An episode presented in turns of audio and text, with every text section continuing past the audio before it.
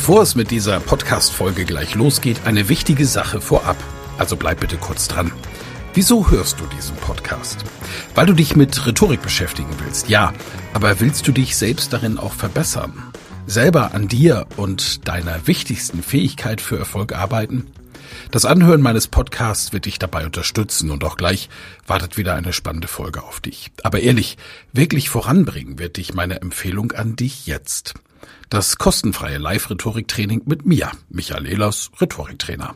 Darin erfährst du, wie du Redeangst besiegen kannst, was du tun kannst, um andere Menschen zu überzeugen, welche Tricks die Profis nutzen, um in allen Situationen Sicherheit auszustrahlen, mit welcher innovativen Methode du über dieses Training hinaus am Ball bleiben und deine Rhetorik in der Praxis trainieren kannst. Sei also dabei. Pausiere gerne die Folge und gehe auf www.rhetorikheld.de. Diese Website findest du auch in den Show Notes. Wir sehen uns dann. Ich freue mich riesig drauf und jetzt viel Spaß bei der Folge.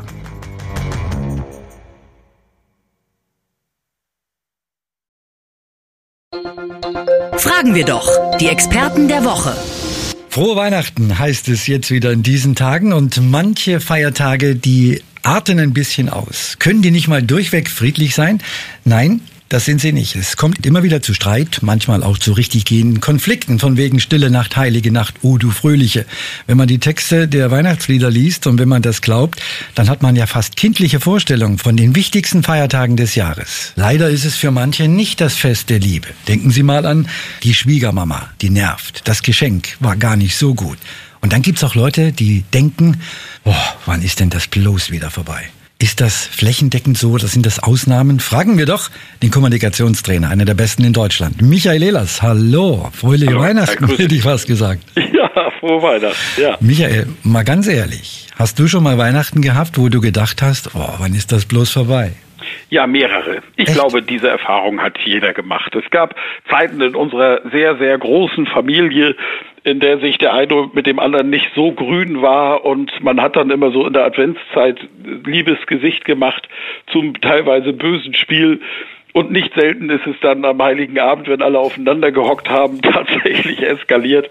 Ich glaube, das kennt wirklich jeder. Gelingt es echt nicht, Weihnachten zu einem Fest der Liebe zu machen, wie man ja so schön sagt? Ja, das kann gelingen, wenn jeder auch das Interesse daran hat. Und das ist der Punkt. Ich habe auch ein Thema in der Familie mit meiner Mutter. Ich gebe das hier mal ganz offen zu. Sie ist die großartigste Frau auf dem ganzen Planeten, da gibt's nicht zu deuten. Sie hat eine Macke, mit der ich nicht klarkomme.